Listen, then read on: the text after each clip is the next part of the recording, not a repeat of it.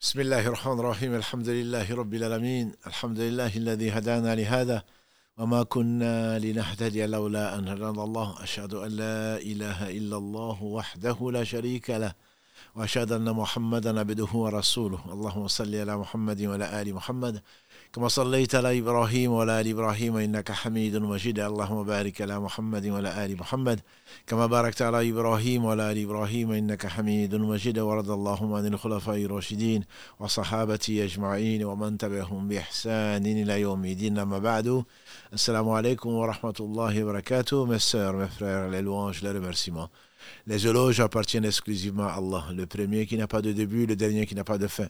L'apparent, le dominant sur toute chose. Nous le louons, nous revenons vers lui repentant, nous lui demandons protection contre les conséquences de nos péchés et les tendances de l'âme. Celui qui Allah guide et nul ne saurait l'égarer. Celui qui est privé de sa guide, par contre, nul ne saurait lui montrer le droit chemin. J'atteste donc qu'il est le seul digne d'adoration et j'atteste la véracité de l'exemplarité de la prophétie de Mohammed ibn Abdullah. Qu'Allah bénisse ce prophète, sa famille, ses compagnons, tous ceux qui les auront suivis dans l'excellence et nous fasse l'honneur d'en faire partie. Donc bienvenue dans ce sixième épisode de la Hijra. Nous avons dit que nous avons traduit par euh, le mouvement, que nous avons traduit par la fuite souvent, et en réalité c'est l'éloignement. C'est donc prendre, s'écarter donc d'un point, s'écarter d'une opinion, comme Allah subhanahu wa ta'ala donc l'a précisé notamment dans la sourate 73 laisse-les plutôt patauger, écarte-toi d'eux d'un bel écart, d'un bel écart. Et donc nous avons vu effectivement grâce à Allah que la hijra n'est pas ce que les gens pensent entre guillemets, essentiellement souvent on parle de, de déplacement, de fuite, de d'émigration physique. Mais en réalité, comme l'a dit le prophète sallallahu alayhi wa sallam, la vraie hijra, la vraie émigration, c'est celui qui émigre, celui qui s'écarte de ce que Allah interdit. Donc ses compagnons, qu'Allah les bénisse, les meilleurs des hommes après les prophètes, qu'Allah les bénisse tous, ont fui avec leur famille, ils ont laissé, on a vu. Donc euh, il y a la semaine dernière qu'Abu Salama a accepté de laisser sa famille, qui n'a pas pu emporter avec lui, qui n'a pas pu l'accompagner. On a vu que euh, Soheib, Aromi a laissé tout ce qu'il avait laissé dans ce bas monde. En effet, ce sont des gens qui connaissaient ce, quelle était la valeur de ce bas monde comme nous le disons tous les mardis actuellement, depuis pratiquement deux mois, ce monde ne vaut pas plus que le poids de l'aile des moustiques.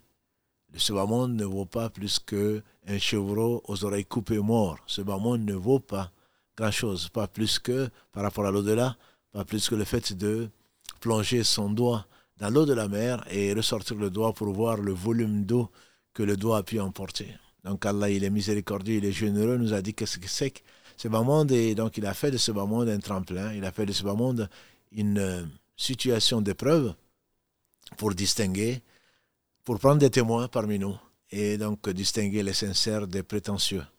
Donc euh, ceux qui ont été euh, éprouvés, et ce sont les prophètes les plus éprouvés, que Dieu les bénisse, puis les gens de plus en plus proches d'eux avec la foi, ont effectivement eu à quitter le, la ville natale, ils ont eu à quitter ce qu'ils aimaient, tout ça pour Allah subhanahu a abandonné, même comme c'est le cas d'Ibrahim, abandonné sur l'ordre d'Allah, donc euh, son fils le seul qu'il avait, Ismaïl, avant d'être, euh, avant qu'Allah ne lui donne mieux.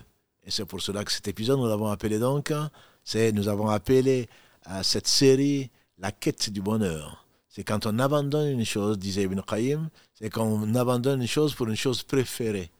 Préférée, ça ne veut pas dire qu'on n'aime pas la chose. Mais on aime, il y a quelque chose qu'on aime plus. C'est pour cela qu'on abandonne une chose pour quelque chose de préféré. On fait une chose, pas parce que euh, c'est la meilleure, mais elle est meilleure que ce qu'on possède, etc. Donc tout est, une question, tout est dans le comparatif. Ils ont abandonné ça en quête de quoi? En quête du bonheur, le bonheur étant la satisfaction d'Allah subhanahu wa ta'ala dans ce bas monde avant de là. Avoir la force d'abandonner le péché, même s'il est tentant, c'est croire effectivement à la promesse d'Allah comme l'a dit le prophète sallallahu alayhi wa sallam, personne n'a abandonné une chose pour Allah sans que Allah ne lui accorde mieux. On peut en douter. On peut en douter quand on n'est pas croyant. Mais les vrais croyants ont fui vers Allah. S'ils ont abandonné ce qu'Allah a interdit, c'est parce qu'ils connaissent Allah. Ils savent que Allah n'a rien interdit si ce n'est ce qui est mauvais pour nous. Rien ne le touche, subhanahu wa ta'ala. Allah n'a rien ordonné, il n'a besoin de rien. Sauf que c'est indispensable puisque c'est lui qui nous a créés. C'est indispensable pour notre bonheur, justement. Allah veut notre bonheur. Alors que Satan veut notre malheur. Il nous enjolive la vie de ce monde. Il, il nous présente des montagnes, euh, mais en réalité, ce ne sont pas des montagnes, ce sont que des leurs. Et grâce à Allah, par Allah,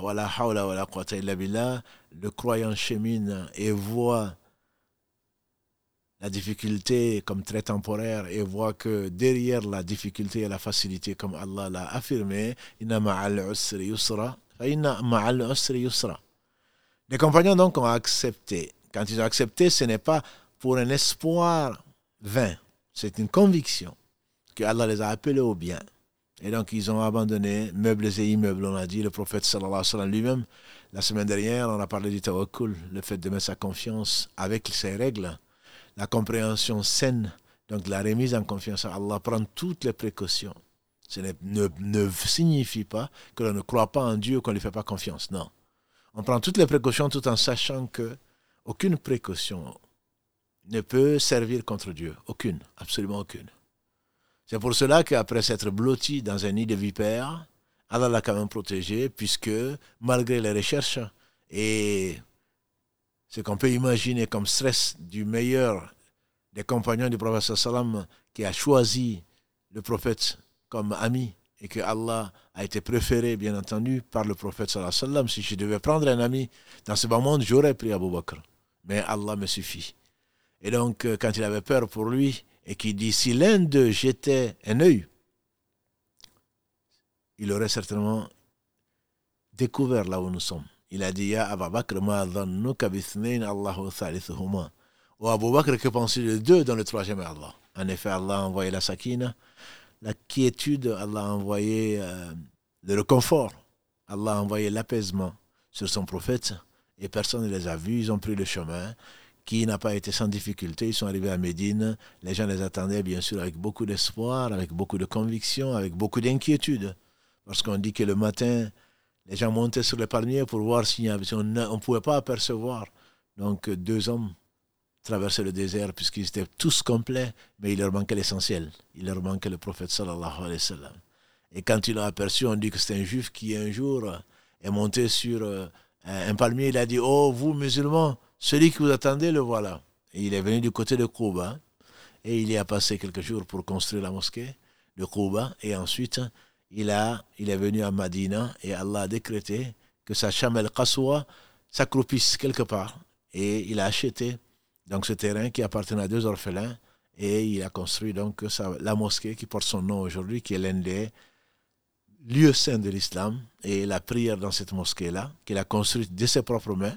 Et à côté de cette mosquée, il a construit donc ses appartements. Il a fait venir donc ses femmes et il a habité juste à côté. Cette mosquée donc, euh, endroit que Allah a choisi, où une prière vaut mille prières dans une autre mosquée sauf celle de la Mecque qui en vaut donc 100 000. Là, il a montré aux musulmans que c'est pas parce qu'on est prophète qu'on ne met pas la main à la pâte. Au contraire, on doit donner l'exemple de tout point de vue. D'ailleurs, quand euh, trois années après, ils ont été assiégés pour en finir avec euh, les musulmans, et combien ils avaient faim, et pourtant si Allah avait voulu, son prophète n'aurait pas faim. Les hommes n'auraient pas faim. Et ils avaient donc euh, attaché pour tromper l'estomac, ils avaient attaché une pierre à leur estomac. Ils sont pleins auprès du professeur Salam de la faim. Il a soulevé son vêtement. Il a dit, moi j'en ai deux. J'ai attaché deux pierres. Si vous, si vous, vous n'en avez qu'une, moi j'en ai attaché deux. Tel est le messager d'Allah quand il avait mal, quand il avait mal de tête. Euh, quand on lui dit, on a, on a mal, il dit, je souffre comme deux personnes. Je souffre comme deux personnes. Donc, il ne faut pas penser parce que c'est un prophète qu'Allah lui a facilité la vie. Je vous assure, mes frères et sœurs, quand on imagine la révélation, quand elle descendait sur cet homme, on dit que si c'était en plein hiver, il se mettait à suer.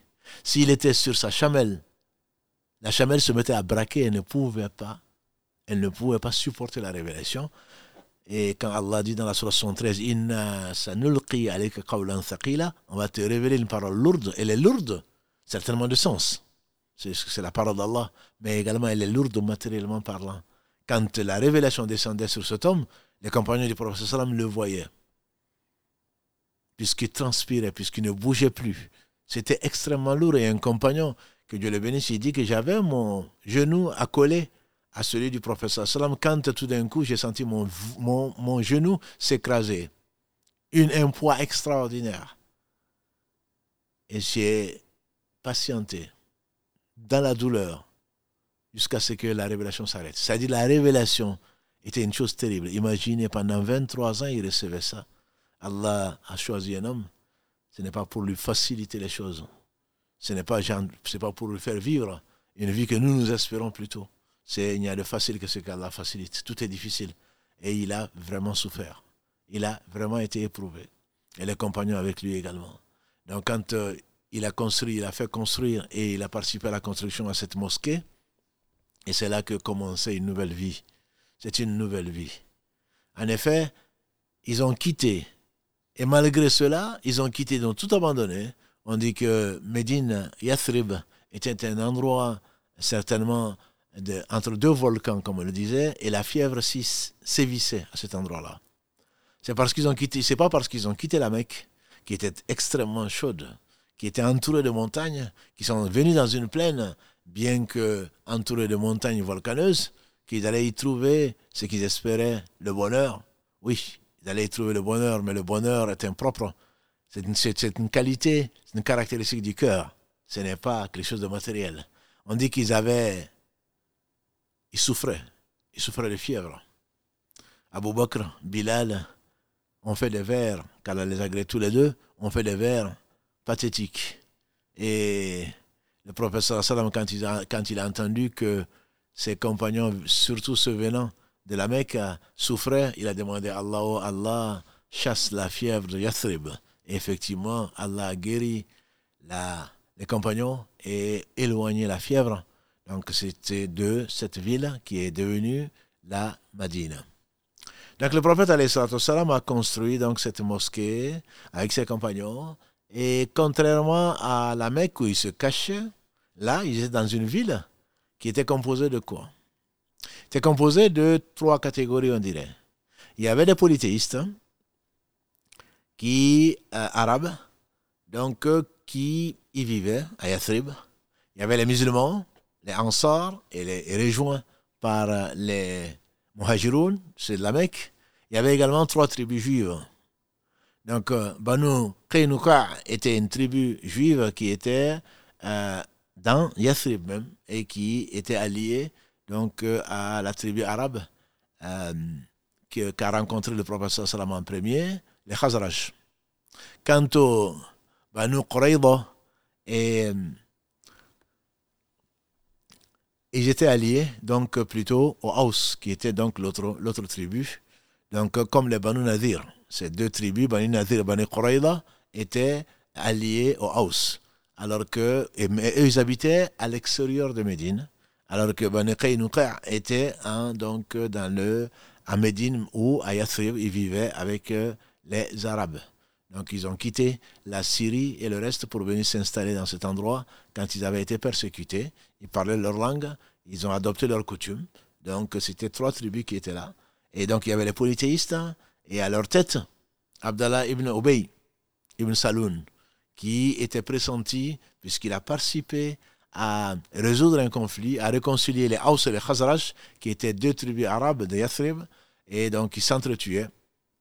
Comme il a réussi il avait réussi, grâce à Allah, à les réconcilier. Il était euh, pressenti pour être le roi, respecté de tous, le roi, donc de Yathrib, quand euh, son pouvoir, son autorité a été contestée par la venue de Mohammed sallallahu alayhi wa sallam, à qui? Les musulmans de Yathrib donc, ont prêté allégeance. Donc lui, bien entendu, n'était pas content de la venue de celui qu'il considérait comme son concurrent direct, comme des étrangers même. Et donc de ce fait, il a nourri, et pendant longtemps, jusqu'à sa mort, une haine à l'islam, une haine à Mohammed et une haine aux musulmans. Ils vont finir, eux, en année 2, par se convertir euh, par la, force des choses, quand Allah va ouvrir donc euh, le cœur de certain nombre de gens et Allah va humilier les polythéistes venus en découdre avec euh, les musulmans à la bataille de Badr en année 2 de l'Égypte. Quand ils ont vu que le vent soufflait, le vent tournait du côté des musulmans à ce moment-là, ils ont fini par euh, se dire musulmans. Ils ont fait l'attestation de foi, mais en réalité, ce sont les hypocrites qui, jusqu'à la fin de la, jusqu'à la fin donc du prophète sallallahu alayhi wa sallam, on continue à ourdir des complots. Et Allah subhanahu les a détournés, ces complots-là.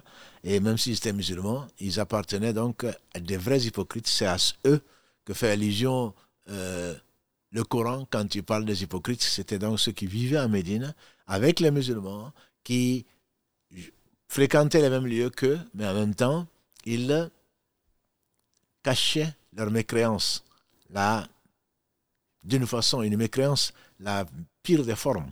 Puisqu'Allah dit dans le chapitre 4, les femmes, verset 145, les hypocrites seront au fin fond, dark al-asfal minanar, au fin fond de l'enfer. Ils sont musulmans. Quelqu'un qui dit Ashadu Allah ilaha illallah, Ashadu Muhammad Rasulullah est un musulman. Après, est-ce qu'il est croyant? Allah répond aux bédouins qui se disent croyants قالت الأعراب آمنا سورة 49 قل لم تؤمنوا ولكن قولوا أسلمنا verset 14 et 15 قل لم تؤمنوا ولكن قولوا أسلمنا ولما يدخل الإيمان في قلوبكم les bédouins ont dit les nomades ont dit nous croyons Dis-leur, à Mohammed, vous, vous, ne croyez pas, dites plutôt nous sommes soumis. Donc parmi les musulmans, les soumis, il y a des croyants et il y a des hypocrites. Donc il y avait des hypocrites à Médine, autour d'Abdallah ibn Saloun Abdallah ibn Ubay ibn Saloun, il y avait des musulmans croyants qui étaient les Haus et les, et d'un côté, les Ansar, et de l'autre côté, donc les Muhajirun qui ont quitté la Mecque pour venir s'installer à Yathrib, donc avec leur prophète sallallahu alayhi wa sallam, et il y avait donc trois tribus juives. La première chose que le prophète sallallahu alayhi wa sallam a faite, d'inspiration divine, c'est de rassembler les musulmans de les rassembler, ils ont fait un pacte. Ils les ont rassemblés en plusieurs, un en plusieurs points, notamment qui s'engageaient solennellement à une solidarité, donc à se considérer comme des égaux et non se déchirer donc les uns les autres sous prétexte qu'ils sont issus de tribus différentes ou autres critères autres que l'islam. En effet, Allah le rappelle d'ailleurs dans la Surah 3 les versets donc 102, 101, 102.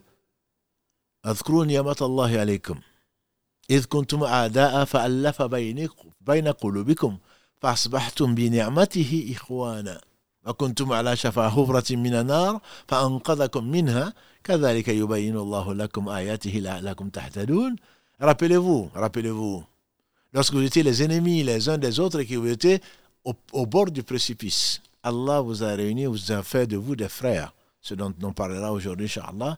Il a fait deux des frères. Ils étaient là, Aous et Khazaraj, bien que arabes, à cause d'une histoire plus ou moins récente. Nos grands-parents étaient mieux que vous. Quand il y a eu des anciennes batailles, c'est nous qui avons gagné, etc., etc., sous des prétextes fallacieux de supériorité, euh, de noblesse, ils ont failli s'entretuer. Et Allah a ramené la paix entre eux au travers de l'islam, au travers de d'une balance. Inna akramakum indallahi atqakum. Allah dit dans le verset 13 de la sourate 49, Ya nasu, ô vous les hommes humains, c'est moi que je vais créer. Inna khalaqanakum min dhakarin wa untha. Nous avons créé, c'est-à-dire moi, le nom de noblesse comme disent les savants. Inna khalaqanakum min dhakarin wa untha. Nous avons créé de d'un homme et d'une femme. Allah est le seul créateur. Nous avons créé d'un homme et d'une femme et vous avons euh, nous avons reparti en groupe humain et en tribu pour que vous vous connaissiez entre vous. S'il n'y avait pas de groupe, les gens ne se reconnaîtraient pas. Dites à Arafu pour que vous entreconnaissiez. Inna akramakum indallahi, le plus honoré chez Allah parmi vous, atqakum, celui qui est le plus pieux. Et le prophète sallam commentant ce verset disait pas de supériorité d'un arabe sur un non-arabe, ni d'un non-arabe sur un arabe si ce n'est par la piété. Si ce n'est par la piété. Donc le prophète sallam les a rassemblés, les Haus et les Khazaraj, les Muhajirun, ceux qui venaient de la Mecque, Quraysh, et les esclaves qui sont venus avec eux, qui sont soumis.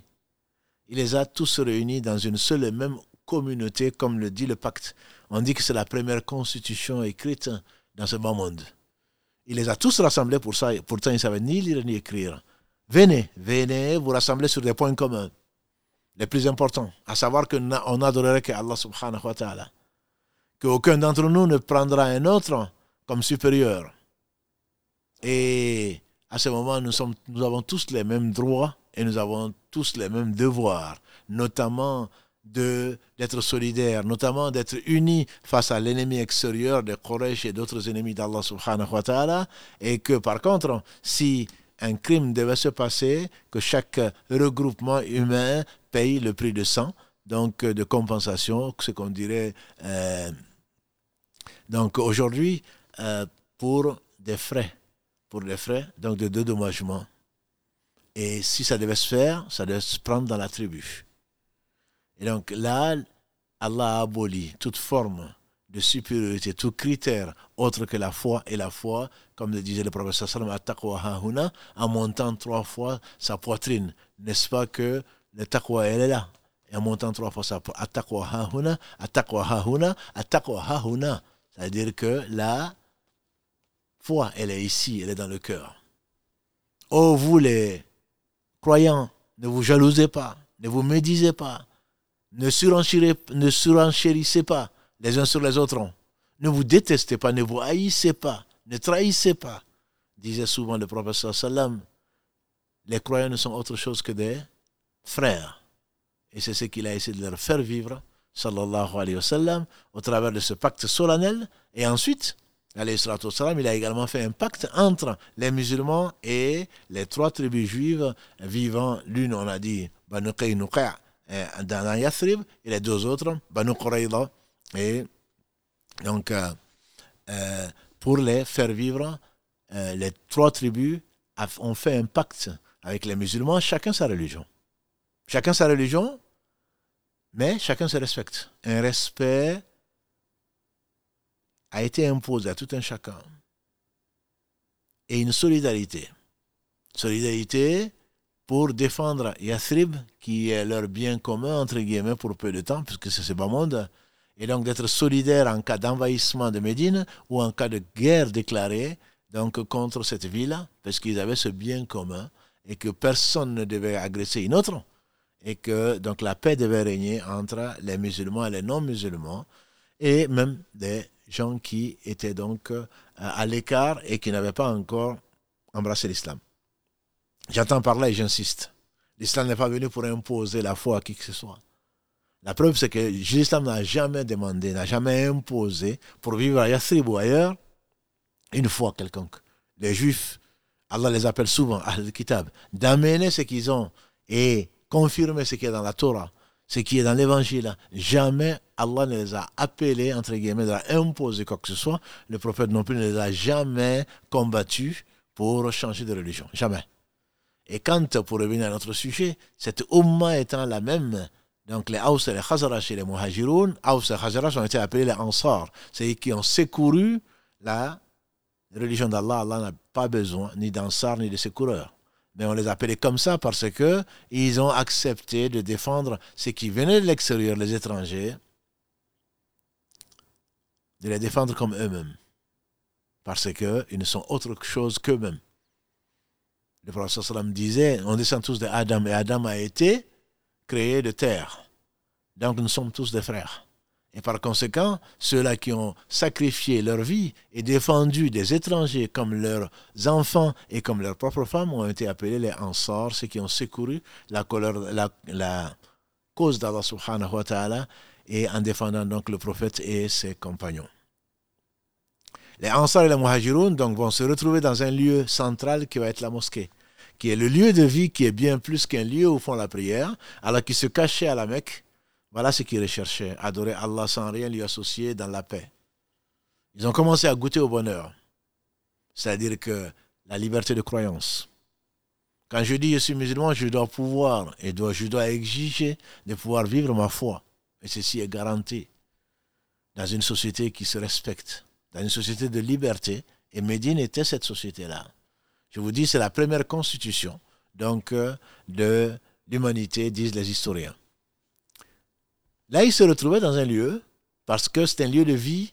Il venait faire la prière, alors qu'à la Mecque, il se cachait pour le faire dans la maison qui était située donc au pied de As-Safa, de Arkan ibn Arkan. Les croyants se cachaient de nuit pour venir se rencontrer là pour prier. Mais là, non seulement Allah avait révélé l'obligation des cinq prières, mais il avait également permis aux musulmans de prier ensemble. Mais ce n'est qu'à Médine qu'ils ont pu exprimer ça. Et voilà que, arrivé là, puisqu'ils ont la première chose à laquelle ils ont contribué tous ensemble, c'est construire une mosquée à cet endroit donc qui est aujourd'hui considéré comme donc la mosquée qu'on appelle la mosquée du prophète sallam, là où il a vécu, là où euh, Allah a voulu qu'il trouve la mort. Et donc il a son tombeau non loin de là, pour ne pas dire isolé de la mosquée, mais à cet emplacement-là, dans la maison d'Aïcha Kalalagré. Ceci a été également une forme de révélation, comme vous devez le savoir certainement, dans la mesure où ils ont discuté comment est-ce qu'on va appeler à l'appel, comment est-ce qu'on va appeler à la prière. Et quand ils se sont séparés, certains ont dit euh, on va utiliser un corps pour appeler, d'autres dit non, une cloche. Et donc ils sont séparés. Quand un des compagnons du professeur Sallam, ce qu'on appelle le rêve pieux, qui est un 46e de la révélation, c'est venu trouver le professeur Sallam. J'ai dormi et j'ai fait un songe. J'ai vu quelqu'un qui avait un corps. Je lui ai dit, est-ce que tu veux pas me le vendre? Il m'a dit, c'est pour faire quoi? C'est pour appeler à la prière. Il a dit, est-ce que tu veux pas que je te dise mieux? Dis Allahu Akbar, Allahu Akbar, Ashadu an la ilaha illallah, Ashadu an la ilaha illallah, Ashadu anna Muhammad Rasulullah, Ashadu anna Muhammad Rasulullah, Hayya ala salah, Hayya ala salah, Hayya ala falah, Hayya ala falah, Allahu Akbar, Allahu Akbar, la ilaha illallah il s'est précipité au réveil pour venir le dire au professeur Salam. Et un autre est venu, Omar qui a entendu, et le, professeur Salam a dit, enseigne-le à Bilal. Parce que ça, c'est certainement la part d'Allah. Puisque c'est ce qu'on voulait chercher pour nous réunir. Parce que l'islam, c'est avant tout l'union. Pour nous réunir pour une cause claire. Pas par tribalisme, pas par nationalisme, pas par autre chose que par l'amour d'Allah subhanahu wa ta'ala. Pour adorer Allah. Et la, mosquée représente donc ce centre-là. Quand on appelle après, quand on prie ensemble, justement, nous disons, après avoir lu Allah subhanahu wa ta'ala dans les trois premiers versets, Alhamdulillah Rabbil Alamin, Ar-Rahman, Ar-Rahim, Maliki Yawmiddin, qu'est-ce que nous disons? Yaka Aboud Non. On ne dit pas Yaka Aboud. Yaka Na'abudu, c'est toi seul que nous adorons. Wa Yaka Nasta'in, c'est toi seul dont nous implorons le secours. Ehidina. Guide-nous, pas guide-moi. Il y a cette unité, il y a cette union, il y a cet objectif commun. Le musulman, quand il prie, il prie pour lui et les autres. Et donc, pour marquer cette union, Allah a voulu donc que cette mosquée se construise là. Et ils ont fait appel quand euh, le prophète sallam, celui-là qui est venu lui raconter son songe, il a dit appelle Bilal parce qu'il a une voix plus forte que toi. Et Bilal est monté, après qu'on lui avait appris cela, il est monté sur le toit et il a crié sur le toit donc de cette bâtisse, Allahu Akbar. Allah est le plus grand, Allahu Akbar, Allah est le plus grand.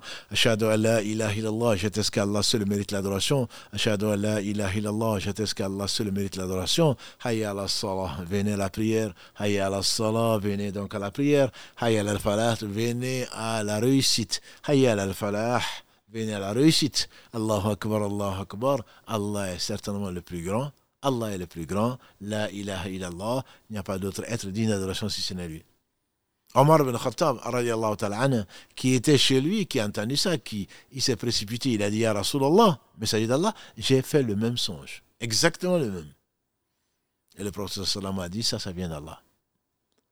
Dans cette mosquée, il y avait donc plus que la prière. Il y avait une vie, une vraie vie. Les affaires de musulmans se discutaient là. Les gens qui s'aimaient pour Allah subhanahu wa ta'ala, qui seront sous l'ombre du trône le jour de la canicule, étaient là, qui s'aimaient pour Allah, ils se rencontraient là.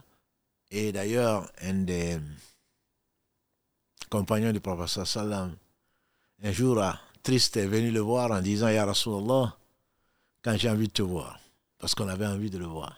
Rien qu'à le voir, Allah subhanahu wa ta'ala mettait de la pommade sur les cœurs, sur les blessures, rien qu'à le voir. quand le prophète a été quand Abu Bakr a été agressé à la Mecque, au point d'avoir perdu connaissance, on l'a ramené chez lui. son réflexe, quand il est revenu à lui-même, il dit Qu'est devenu le prophète sallallahu Comment va-t-il? On a dit Mais tu sors du coma et tu ne penses pas à toi-même? C'est au prophète sallallahu auquel tu penses? Il n'a cessé de répéter ça jusqu'à ce qu'on le console en disant Il va bien. Il dit Alhamdulillah, maintenant je vais bien. Quand revenant des batailles, une femme qui va, on dit que son père est mort, son frère est mort, elle, et elle demande et le prophète? On dit il va bien. Il dit alors, elle dit alors, si le prophète va bien, tout va bien. Si le prophète va bien, tout va bien.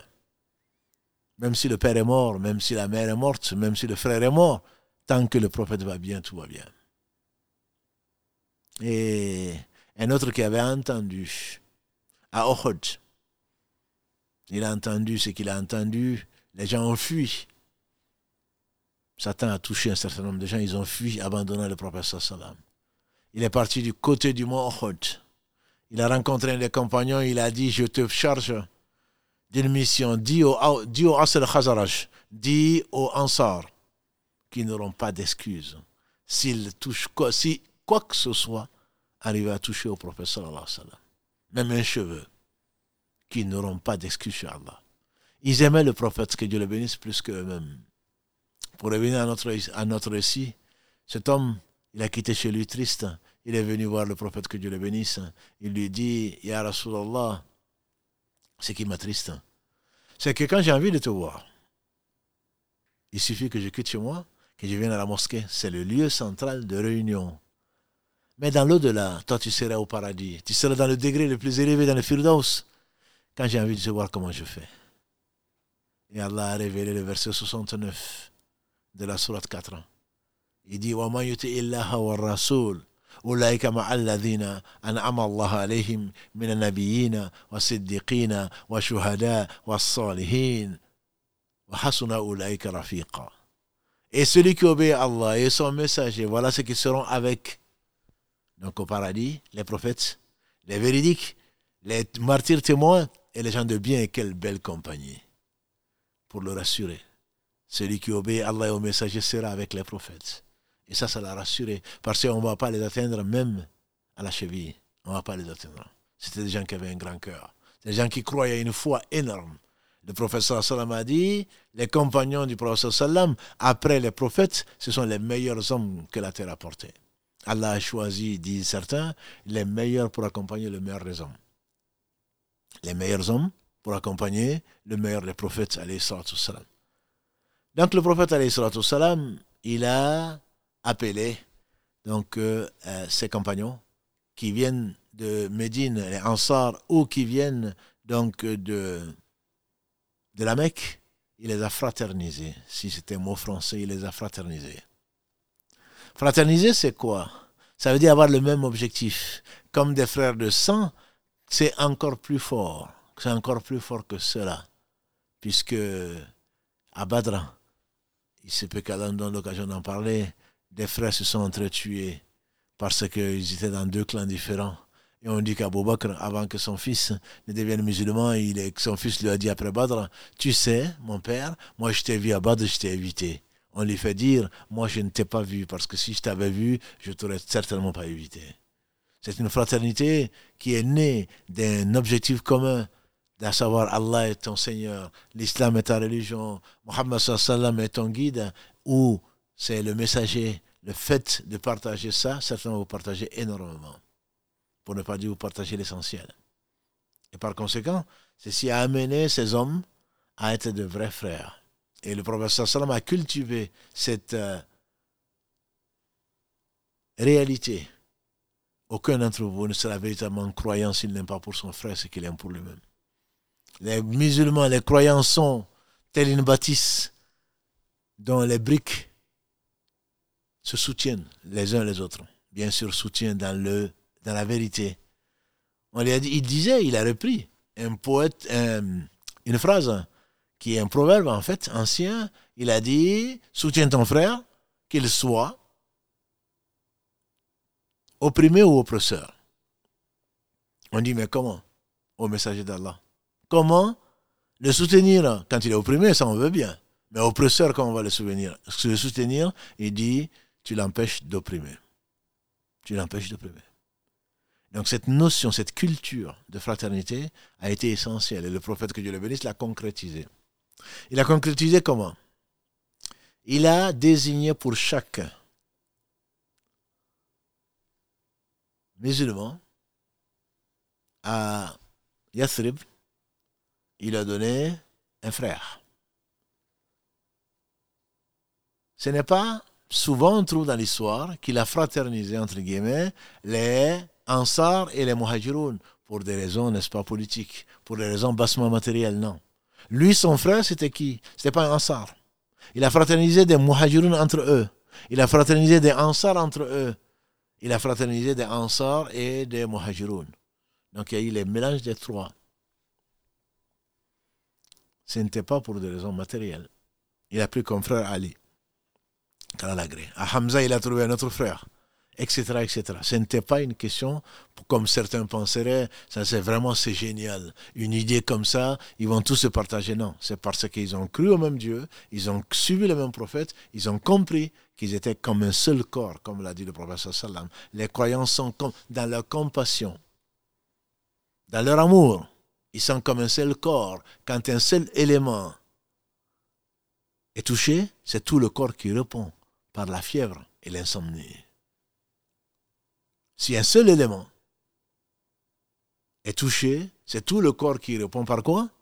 Il réagit par l'inflammation, par la fièvre et par l'insomnie.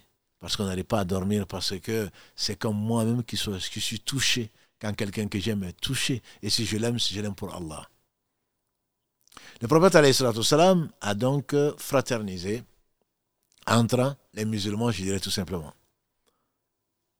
Et parmi les exemples qui sont donnés, notamment dans le Bukhari, il fasse miséricorde, ce qui a été donné, c'est l'exemple de Abdurrahman Auf et Saad ibn Rabi'a. Abdurrahman ibn Auf fait partie des dix qui ont été cités dans le même hadith, Mubashirin bil Jannah, que le prophète sallam a cité parmi les gens du paradis dans le même hadith. Et Saad ibn Abi Rabi'a, c'était Dieu l'a choisi comme frère de Abdurrahman ibn Auf. Saad bin Rabia, il a dit à Abdurrahman bin Auf, Dieu a voulu qu'on soit des frères. Je suis l'un des plus riches de Médine. Si tu veux, je prends ma richesse, je la divise en deux. Tu prends la moitié, je prends la moitié. J'ai deux épouses. Si tu veux, tu regardes celle, qui te, que tu préfères, je divorce avec elle et tu t'es marié avec elle. C'est une grandeur d'âme et il était sincère, à n'en point douter, comme on le verra tout à l'heure, Charles. Il était sincère. C'était des hommes qui étaient sincères. Il ne disait pas ça pour faire plaisir. Et qu'est-ce qu'Abdurrahman Auf lui a dit? Il a dit qu'Allah bénisse ce que tu as, mon frère. Qu'Allah bénisse ce que tu as. Montre-moi où se trouve le marché. Donc ce n'étaient pas des gens qui étaient venus pour profiter des Ansar. Au contraire. C'était des gens qui, ont fui avec leur foi, qui avaient une dignité qui avait une fierté. Vous ne tendez pas la main. Montre-moi où est le marché. Il a emprunté, il a acheté, il a vendu. Allah a béni son commerce. À la fin de sa vie, Abdurrahman Aouf était l'un des plus riches de Médine. Sans avoir profité du bien de son frère, Saad ibn Abi Rabi'. Saad ibn Rabi'. Car les agrée tous les deux et agrée tous les compagnons du prophète sallallahu alayhi wa sallam. Et quelques jours après, le professeur Salam a vu quelques paillettes. Il dit peut-être que tu t'es marié. Il dit oui, effectivement, je me suis marié. Et c'est ainsi qu'ils ont vécu. Les Muhajiroun ont pris femme chez les Ansar et ils ont pris femme là où ils pouvaient. Les femmes n'étaient pas moindres. Ce sont des femmes valeureuses, des femmes qui sont dévouées et ce sont des modèles parmi les femmes. Allah les a fait vivre cela, mais il n'y avait pas que l'aspect matériel, bien sûr. Il y avait également l'aspect spirituel. Omar bin Khattab avait un frère.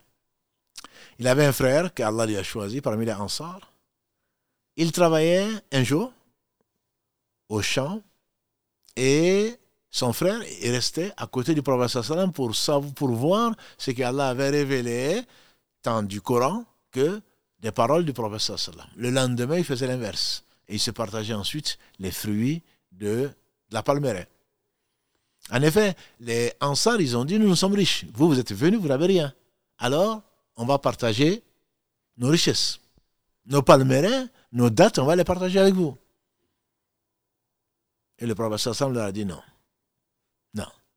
Ils ont dit alors, ce qu'on va faire, nous, nous, avons, des palmerins, vous allez y travailler et on va ensuite partager donc les recettes. Ils ont accepté. Les Ansar étaient tellement généreux que ils sont les Muhajiroun qui ont été si bien reçus. Ça, c'était avant. Si bien reçus. Pourquoi ils ont été reçus? Parce que les gens, leurs hôtes, croyaient à la parole d'Allah croyaient et voulaient l'au-delà, voulaient le paradis plus vaste que les cieux et la terre. Ils y croyaient vraiment.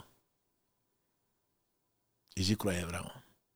Les muhajiroun, les émigrés de la Mecque sont venus voir le Salman en, lui disant ils ont été tellement généreux qu'on ne saurait les récompenser. Comment les récompenser? Ils nous ont tout donné. Il a dit quand vous ne pouvez pas récompenser quelqu'un, dites-lui Jazakallahu khayran.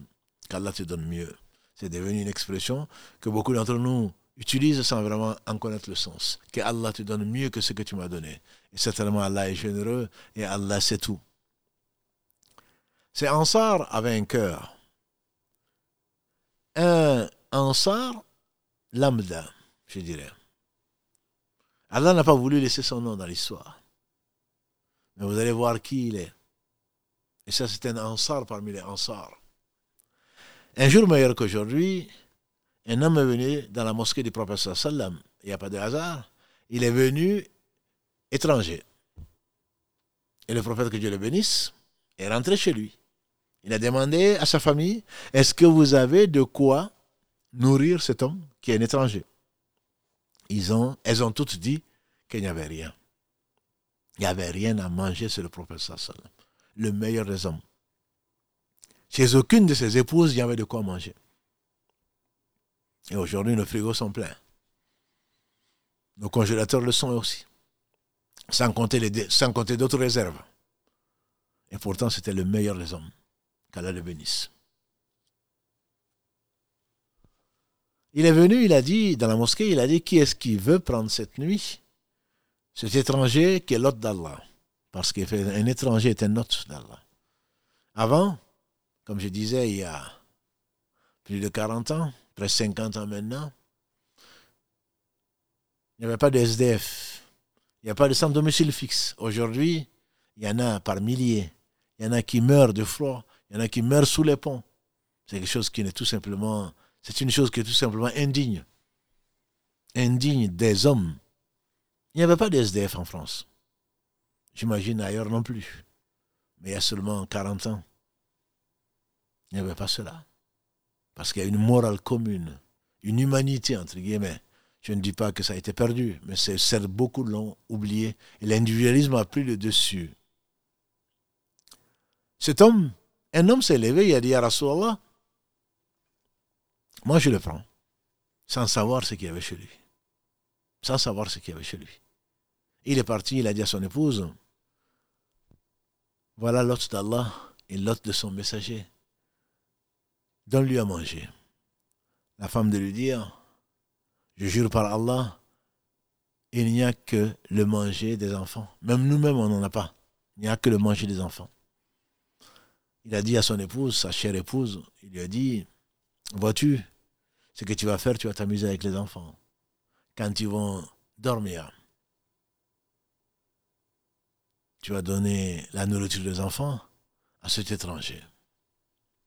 Et pour qu'il ne soit pas gêné, puisqu'il n'y a rien d'autre à manger, tu vas éteindre la lumière une fois que tu l'auras servi, et nous allons rester ensemble tous deux, et nous allons parler, lui faire croire qu'on est en train de manger aussi, pour ne pas le gêner. C'est ce qu'elle fit. C'est ce qu'elle fit, qu'Allah l'agrée. Il lui accorde son vaste paradis. La dame s'est exécutée, elle a été s'amuser avec les enfants jusqu'à ce qu'ils aient eu sommeil. Elle a mis les enfants au lit, si on peut l'appeler, il n'y avait pas de lit certainement. Et ensuite, elle est venue donner la nourriture qu'elle avait gardée pour ses propres enfants. Et on peut imaginer quelle douleur cela peut représenter pour une mère de coucher ses enfants sans manger et en plus de surcroît alors qu'il y en avait, qu'elle avait préparé ça pour ses enfants. Mais ça, parce que l'amour d'Allah l'emporte sur le reste, sur nos propres sentiments. Préféré, c'est que Allah aime par rapport à ce que nous aimons nous-mêmes. Voilà la véritable foi. Préféré, c'est que Allah aime par rapport à ce que nous nous aimons. Un homme, on lui fait dire, si Allah me donne ce que j'aime, je suis content. Si Allah me donne, ne me donne pas ce que j'aime, je suis dix fois plus content. On dit que c'est Ibn Mubarak, qu'Allah fasse miséricorde, peu importe celui à qui Allah a inspiré cette parole. Si Allah me donne une chose je suis que je demande, je suis content. Mais s'il ne, ne me donne pas, je suis dix fois plus content. On lui dit, mais pourquoi? Il dit, parce que si Allah me donne une chose, c'est qu'il m'a donné ce que moi j'aime. Si Allah ne me donne pas une chose, c'est qu'Allah m'a donné ce que lui, il aime. Et je préfère ce qu'Allah aime par rapport à ce que moi-même j'aime. Ça, c'était des hommes, ça, c'était des croyants. Quand tu demandes à Allah des choses et tu ne sais pas où est le bien. Wallahu ya'lam antum la ta'lamun. On resterait des heures à commenter ce verset 216 de la Surat al-Baqarah. Wallahu ya'lam antum la ta'lamun. Il se peut que tu aimes une chose et qu'il n'y ait pas de bien dedans. Il se peut que tu détestes une chose. Il y a du bien dedans, Allah sait, et vous, vous ne savez pas. Et donc Allah subhanahu wa ta'ala a fait préférer aux croyants ce que lui, il aime par rapport à ce que eux, ils aiment. On est convaincu, quand on aime, on est convaincu que le bien est là. Mais Allah sait. Et on est, le croyant sait que Allah sait où est le bien, alors que nous, nous croyons savoir, ce qui est différent. Et cette dame, donc, Allah la bénisse, Allah a voulu nous garder son, son, son récit. Elle a donné donc la nourriture des enfants à cet homme. Et elle a éteint la lumière, et elle a discuté, elle a échangé avec son mari, malgré ce que pouvait être l'état de son cœur. Et le lendemain, l'homme qui arrive à la mosquée. Ça aurait été nous. Il va falloir quand même que je te raconte, messager d'Allah, ce qui m'est arrivé hier soir. C'est incroyable, comme on le dit souvent. Tu sais pas ce qui m'est arrivé? Non. Il vient, et dès qu'il arrive, le prophète sallam, j'imagine, son large sourire. Et il dit, Allah a été satisfait de ce que toi tu as fait, toi et ton épouse, hier soir. Qui lui a dit? Bien sûr, c'est Allah. Allah a été satisfait de ce que toi et ton épouse ont fait hier. Et c'est à propos d'eux qu'Allah subhanahu wa ta'ala a dépeint la situation de ces ansars. C'est ces de la cause d'Allah dans la Surat al-Hashr, Surat 59 où Allah dit, dépeint ces gens. Et il appartient aussi, quand il parle du butin, à ceux qui ont reçu ce. Le butin appartient aux muhajiroun, qui, qui ont abandonné leur demeure pour satisfaire Allah, et également à ceux qui les ont reçus et qui préfèrent, ils les préfèrent, ils préfèrent donner à ceux-là, aux pauvres, même s'ils sont dans la nécessité. Eux-mêmes sont dans la nécessité, mais ils préfèrent le donner. Pourquoi? Parce qu'ils croient. On dit, ça c'est le proverbe, hein, charité bien ordonnée commence par soi-même. On l'accepte tous. Mais en réalité, l'autre, ce que tu donnes, comme l'a dit le prophète, c'est ce que tu as gagné. Tout ce que tu as gardé, c'est ce que tu as perdu. La charité n'a jamais diminué le bien de qui que ce soit. Donner alors que tu es dans le besoin, c'est encore mieux que de donner quand tu n'en as plus besoin. Et en dessous et au-dessus de ça, il y a bien sûr partager ce que tu as. Mais la donner alors que tu es dans le besoin, bien entendu, chez Allah, cela représente la manifestation d'une foi sincère et d'une foi forte qu'Allah t'a donnée. Les Ansar, ils étaient comme ça. La fraternité dans la société musulmane de Yathrib était telle qu'ils ils ont allé jusqu'à partager l'héritage jusqu'à partager l'héritage. C'était devenu des vrais frères, pas des frères de sang. L'héritage, on sait que c'est la parenté de sang. Mais ils se partageaient même avec des gens qui ne connaissaient pas, qui venaient de découvrir, c'était des vrais frères, c'était comme eux-mêmes. Si on prenait que ce seul hadith, on le travaillait pendant toute notre vie, certainement on réussirait. Aucun d'entre vous ne sera véritablement croyant s'il n'aime pas pour son frère ce qu'il aime pour lui-même. Il est court, il est concis, mais il est comme un riche. Un homme parmi les successeurs, les tabaïnes, les épigones en bon français, un de ses frères dans l'islam lui a envoyé une lettre. Il a posé la question comment tu vas? Il lui a répondu. Il a dit n'est-ce pas que tu m'as posé la question comment je vais? Ben je te réponds. Il m'a été plus facile de jeûner un jour de canicule. Un jour de canicule que d'aimer pour mon frère ce que j'aime pour moi-même. Salam. Parce que ce n'est pas facile. C'est la véritable foi. Aucun d'entre vous ne sera véritablement croyant s'il n'aime pas pour son frère ce qu'il aime pour lui-même. Je disais donc qu'ils ont été jusqu'à partager les héritages entre eux. L'héritage, ils ont inclus leurs frères de religion dedans. Jusqu'à ce qu'Allah ait révélé le verset 75 de la sourate Al-Anfal, sourate 8.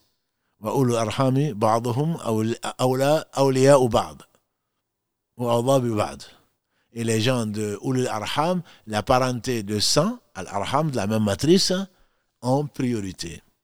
Et Allah dit dans le verset 6 de la Surah 33, النبي أولى بالمؤمنين من أنفسهم وأزواجه أمهاتهم وأولو الأرحام بعضهم أولى ببعض في كتاب الله من المؤمنين والمهاجرين إلا أن تفعلوا إلى أوليائكم معروفا كان ذلك في الكتاب مسطورا Le verset 6 de la Surah 33, Allah dit, le prophète a préséance. النبي أولى بالمؤمنين من أنفسهم.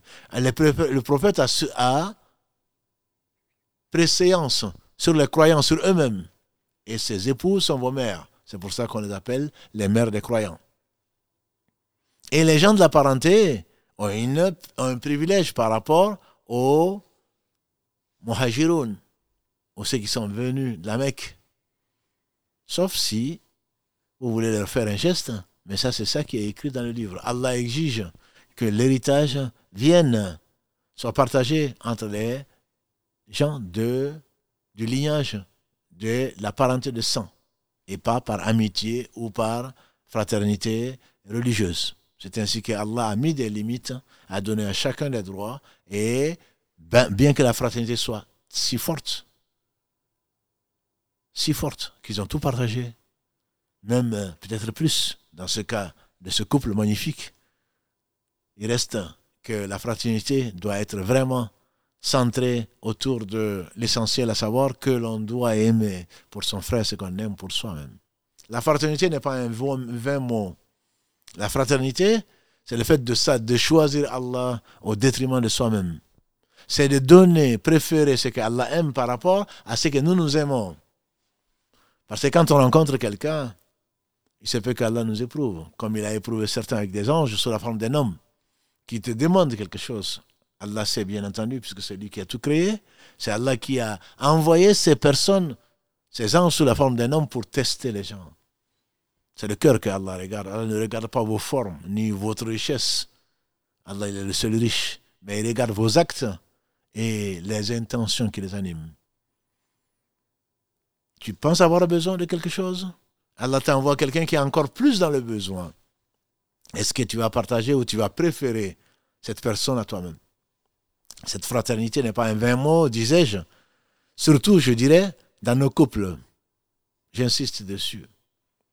Si ton épouse, ton époux est celui que, ou celle que tu as choisi, il n'en demeure pas moins qu'au minimum, c'est ton frère ou ta sœur. Crains Dieu, sois un bon croyant. On fait dire à mieux que moi, accorde la main de ta fille ou de ta sœur a un pieux. S'il l'aime, il va la combler. S'il ne l'aime pas, au moins, il ne va pas la maltraiter, il ne va pas être injuste. Parce que de cela, tu vas rendre compte. Allah lit dans les cœurs, et c'est lui qui a tout créé, il le sait avant de l'avoir créé. Et cette fraternité est vraiment la source de la solidarité, la source et la manifestation de la foi. C'est ce que Allah a enseigner aux compagnons du professeur sallam qu'ils l'ont vraiment vécu. Ne dis pas que c'est pas possible. Ne dis pas que c'est pas possible. Et je finirai par là, parce que le temps est court, que je l'ai vécu. Je l'ai vécu, je remercie Allah de l'avoir vécu aux États-Unis. ceux qui me connaissent connaissent l'histoire. Ou dans un pays euh, où les gens ne se connaissaient pas, des musulmans se retrouvaient à Fort Collins, dans le Colorado, se retrouvaient. Et quand une euh, femme euh, accouchait, les autres femmes de la communauté lui envoyaient une sœur pour s'occuper de ses enfants, parce qu'elle était dans un état de faiblesse physique, parce qu'elle elle venait de subir soit une opération, si c'est le cas, donc césarienne, soit parce qu'elle venait de mettre au monde un, enfant et qu'elle avait encore des enfants à, à charge, elle lui envoyait une sœur pour lui faire à manger, pour s'occuper des enfants, alors qu'ils ne se connaissaient que d'Ève et d'Adam. Ils venaient de pays pas voisins, parfois du Pakistan, parfois de l'Arabie, parfois de l'Afrique, parfois de l'Océanie. Ils ne se connaissaient même pas. Ils ne se connaissaient même pas sinon qu'Allah les a réunis dans un même point et qu'Allah va les juger et ensuite les récompenser les uns et les autres. Ils se considèrent comme de vrais frères. Certains ont partagé leur euh, compte en banque. J'ai vécu pour la première fois de ma vie le vrai sens de la fraternité. Quand il faisait moins 40 degrés, on allait demander à son frère comment ça va. Parce qu'il se peut que à moins 40, on n'allait pas respirer, peut-être qu'il lui arrivait quelque chose. Ça, c'est la vraie fraternité. Je vous assure, ça ne date pas d'il y a 14 siècles. Ça datait seulement des années 1990.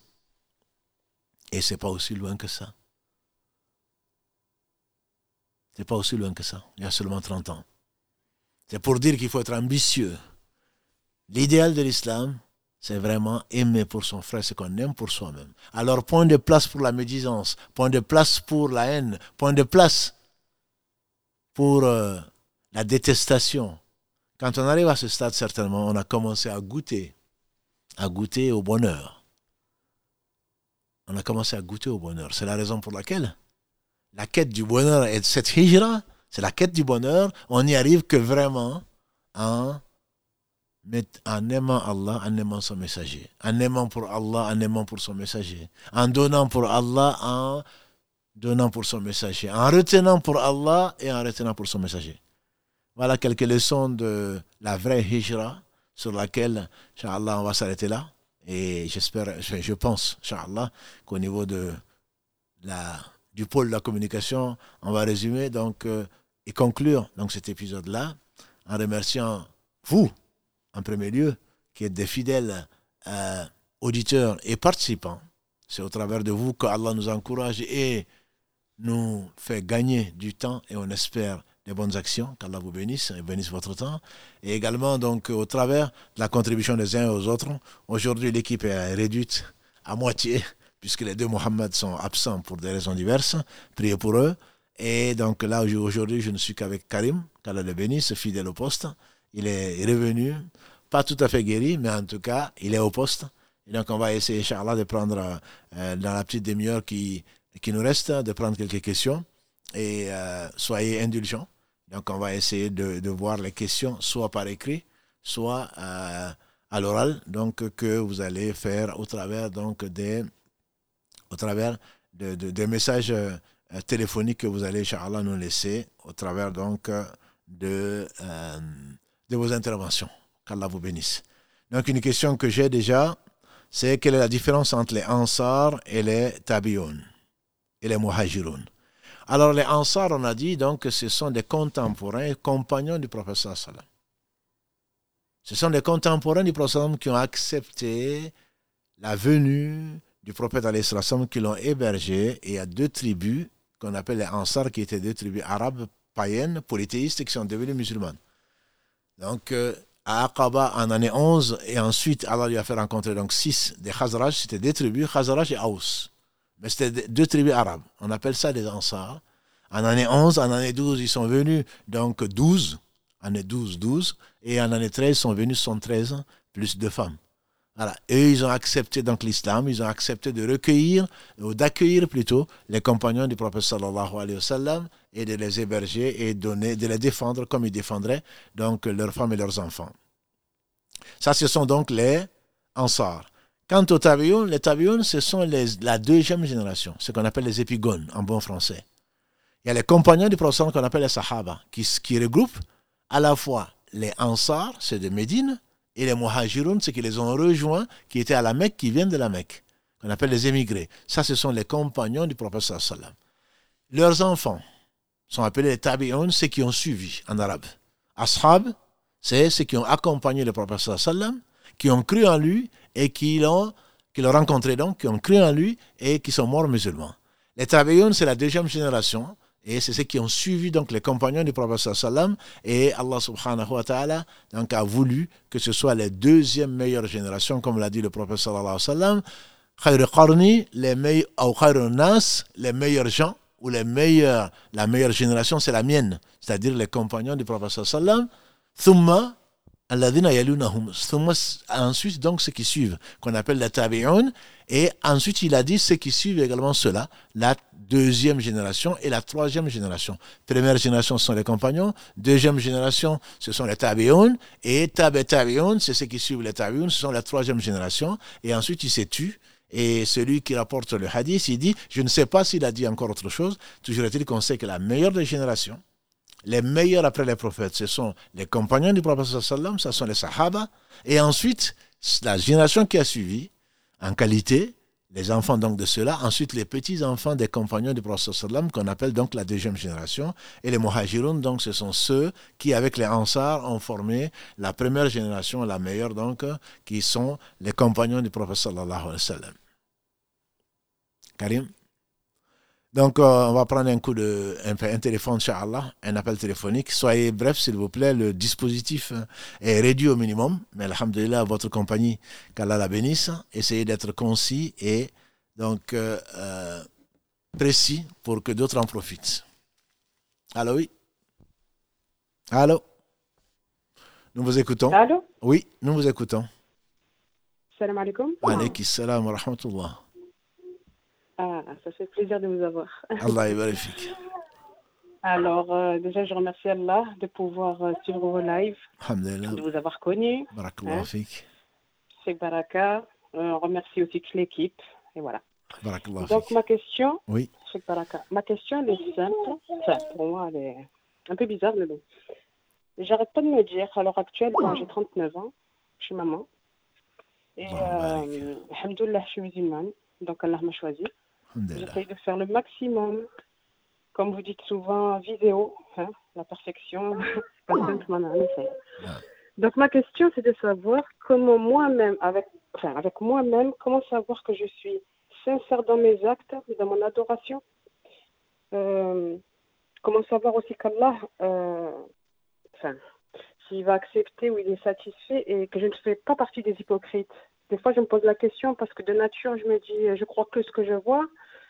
Euh, donc, euh, j'ai, en fait, j'ai peur, j'ai peur, comme on dit, d'être à côté de la plaque. Voilà. Alhamdulillah, tu n'es pas à côté de euh, la plaque parce que, Oui. tu n'es pas à côté de la plaque. Comme tu dis, Allah t'a choisi. Euh, Oui. on fait dire à la deuxième génération, justement, l'un des imams de la deuxième génération, Al-Hassan al-Basri, qu'Allah fasse miséricorde, on lui fait dire ne se croit à l'abri de l'hypocrisie que l'hypocrite et ne craint l'hypocrisie que le vrai croyant. Et donc, euh, oui, effectivement, je ne dis pas que tu es croyante, mais tu es plus proche de la croyance que de l'hypocrisie, parce que si tu te poses la question, Mm. déjà c'est que tu ne l'es pas. Mm. L'hypocrite est convaincu et veut faire croire qu'il est croyant, alors qu'il sait très bien qu'il est hypocrite. Et donc, on, Mm. fait, par, on fait dire à Ibn Mouleika, qu'Allah fasse miséricorde, qu'il a rencontré 30 compagnons du prophète sallam. Aucun ne prétendait avoir la foi de Jibril ni la foi de Mikaïl, mais tous craignaient d'être hypocrites. Donc c'est bien de se poser la question. Et notre mère Aïcha Kalalagré, elle disait au professeur Sallam, euh, quand elle a lu le verset euh, 60, la sourate 23, Al-Mu'minun, il dit, Allah dit, subhanahu wa ta'ala, dans, euh, ce verset 60,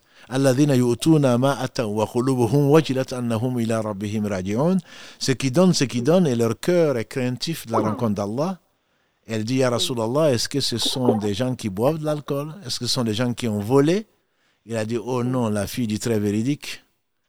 Ce sont des gens qui ont jeûné, des gens qui ont prié, mais qui craignent que Allah n'accepte pas. Ah, voilà. Voilà, ça, ce sont les compagnons du prophète sallam. Ils, craignent, ils craignaient d'être hypocrites. Omar ibn Khattab lui-même a Oui. vu notre mère Umm Salama.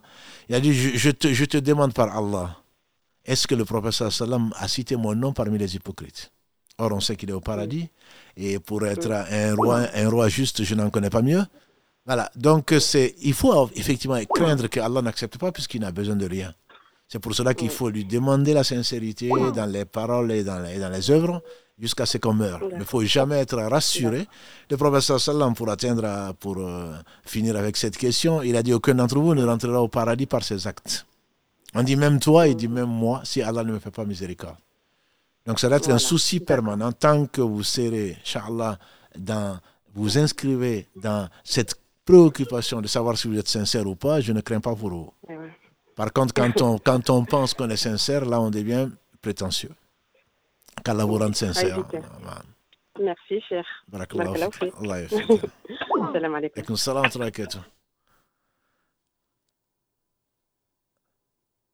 Donc, on va prendre, Inch'Allah, on va alterner une question.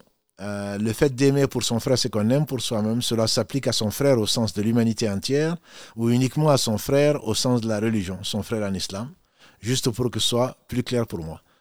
En fait, euh, c'est une bonne question. Il n'y a pas de mauvaise question, il n'y a que des mauvaises réponses. Si, toi qui poses la question, si tu veux l'islam pour quelqu'un, parce que tu es musulman, parce que tu es remercié Allah d'être musulman, quelqu'un qui n'est pas musulman, il reste quelqu'un que tu aimes pour Allah, que tu dois aimer pour Allah. Mais quand le prophète parle de aimer pour son frère ce qu'on aime pour soi-même, c'est quelqu'un qui a déclaré l'islam. Cela n'empêche pas, les, les, deux ne sont pas contradictoires, que tu aimes le bien pour les gens. C'est pour cela que les prophètes ont été persécutés. C'est pour cela qu'on les a assassinés. Ils appelaient les gens au bien parce qu'ils sont convaincus que le Seigneur est juste et que celui qui meurt en ne reconnaissant pas son Seigneur aura l'enfer pour l'éternité. Donc c'est par amour pour Allah qu'ils appelaient les gens au bien. Donc frère ne le réduit pas. Frère dans la fraternité, dans l'islam, c'est ce qui est dit dans le hadith, la ahadukum c'est que vous ne croirez que si vous aimez votre frère croyant. Maintenant, cela n'est pas contradictoire avec le fait que vous aimerez ce que Allah aime. Or, Allah aime la guider. Allah a envoyé les prophètes pour la guider. Et donc, il faut aimer le bien pour tout un chacun. Les deux ne sont pas contradictoires. Allahu ala wa alam. On va prendre un coup de alterner, donc prendre un, appel téléphonique, Inch'Allah. Allô? Allô, assalamu alaikum. Wa alaikum assalam wa rahmatullah. Vous m'entendez bien, cher oui, On vous entend très bien, barakallahu fik. Wafik Baraka, ahsanullah ilaykum. Merci beaucoup pour euh, votre live et pour euh, tout, tout, le travail que vous faites. Moi, j'ai une question qui est, euh, qui est, euh, j'ai une question qui est assez générale. Oui. Euh, c'est par rapport à euh, la responsabilité de l'homme. Bon, dans une moindre mesure dans une moindre, à, à la fois dans une autre mesure euh, pour la femme, mais moi comme je suis un homme, je vais, je vais poser la question en tant qu'homme, euh, à propos de, euh, de la pratique religieuse au sein du foyer. Euh, moi aujourd'hui je suis grand frère et, et Inch'Allah un jour euh, époux et père de famille. Et on va dire que, Inch'Allah, et on va dire que j'ai entre guillemets, je ne me jette pas des fleurs, hein, mais j'essaye, j'espère qu'Allah il accepte et que je suis sincère. J'essaye d'être au maximum dans la pratique de la religion, de la sunna, en m'améliorant tous les jours, bismillah. Le problème, c'est que des fois, on a un décalage complet, je, je trouve, hein, entre la théorie et la réalité du terrain. C'est-à-dire que nous, quand on va lire la sunna, quand on va lire les, les hadiths, quand on va lire les paroles des savants, euh, on va avoir une vision de la religion qui est entre guillemets enfin, on va dire que la théorie elle est idéale, c'est-à-dire qu'on voudrait faire tout le bien, etc. Et dans la réalité, euh, on se retrouve parfois avec une épouse qui n'arrive pas entre guillemets à, on va pas dire à suivre, mais euh, euh, on va dire qu'elle est dans un contexte qui fait que elle, on doit s'adapter au contexte de la femme aujourd'hui en Occident. Euh, les enfants aujourd'hui, dans l'éducation, c'est difficile parfois de leur inculquer certaines choses. Euh, je vous donne un exemple très simple. Moi, mes parents, qu'est-ce qu'ils m'ont dit? Ils m'ont dit, euh, ils m'ont dit, écoute, t'es bien dans la religion, alhamdoulilah, c'est très bien, tant mieux pour toi. Ils m'ont dit, mais quand tu seras père de famille et quand tu seras, euh, quand tu seras époux et père de famille, est-ce que ta femme et tes enfants, ils arriveront à suivre ce que toi tu t'es imposé? Il y a des enfants, je sais pas moi, ils veulent, euh, ils veulent la console de jeu, ils veulent la télé. Euh, madame, elle veut peut-être euh, sortir. Des fois, elle veut voyager sans mahram. le, le, la, la, la, fille, elle va te dire, papa, pourquoi moi je peux pas faire ci, pourquoi je peux pas m'habiller comme ça, pourquoi est-ce que je ne peux pas? Enfin, je pense que vous avez compris. En fait. Ouais, je moi, je suis grand frère. Ouais. Je suis grand frère aujourd'hui, et j'ai un avant-goût de ça avec ma petite sœur ou mon petit frère. Ouais et parfois on ne sait vraiment pas comment réagir, on ne sait vraiment pas comment, comment leur transmettre sans les forcer, sachant qu'à la fois, on est en même temps responsable. Euh, je ne sais pas, cher, si vous avez compris la question, entre guillemets. Je, mais, je, je pense, puisque c'est quelque chose qu'on vit tout, tout un chacun. Euh, s'il n'y a pas vraiment de contradiction, ben, c'est vrai que c'est difficile. C'est difficile dans un contexte, surtout aujourd'hui. Ça a été plus difficile avant. Hein. C'est ce qu'on oublie souvent. Avant, les gens, parce qu'ils étaient croyants, déjà n'arrivaient pas à vivre leur foi, contrairement à ce que beaucoup pensaient. C'était plus facile du temps du ah. prophète sallam. Non, ce n'était pas plus facile. Ce n'était pas plus facile. Allah éprouve tout un chacun et récompensera tout un chacun en fonction de, des difficultés ou des épreuves. Donc, ce que tu dis reste vrai avant toute chose, je pense qu'il faut essayer de renouveler sa foi, sa sincérité, comme le disait tout à l'heure la sœur, demander à Allah l'aide, et ensuite il faut les messagers, comme Allah le dit, Allah Rasoul il il n'appartient pas aux messagers de contraindre qui que ce soit. Et Allah dit à son prophète sallallahu alayhi wa sallam, innaka la, innaka la tahdi man ahbabta, Allah yahdi man yasha. Ce n'est pas toi, ô messager, qui va guider qui tu aimes. C'est Allah qui guide qui il veut. Donc il faut être exemplaire autant que faire se peut et être bienveillant et tolérant par rapport, le résultat ne dépend que d'Allah. Et comme mhm. tu le sais, c'est un hadith que j'aime beaucoup, beaucoup, rapporté par les deux. Un prophète viendra et au jour du jour dernier avec lui personne. Avec lui personne. Mhm. Voilà. Mhm. Donc, il faut vraiment s'imposer la rigueur, la bienveillance du prophète parce que nous, souvent, on a envie parce que je vis ça. Et lui, il avait directement les relations avec Dieu. Dieu lui a envoyé matin et soir la révélation. Et pourtant, c'était le plus tolérant des hommes. Ça veut dire qu'il faut être exigeant, disait quelqu'un, avec soi-même et tolérant avec les autres. Quand je dis tolérant, ça ne veut pas dire qu'il faut laisser, euh, il ne faut pas expliquer, il ne faut pas insister. Non, celui qui voit un fait blâmable, qu'il chante de sa main, s'il ne peut de sa langue, s'il ne peut, au moins de son cœur, s'il n'y a plus de foi. Donc il faut rester exigeant vis à -vis de soi-même.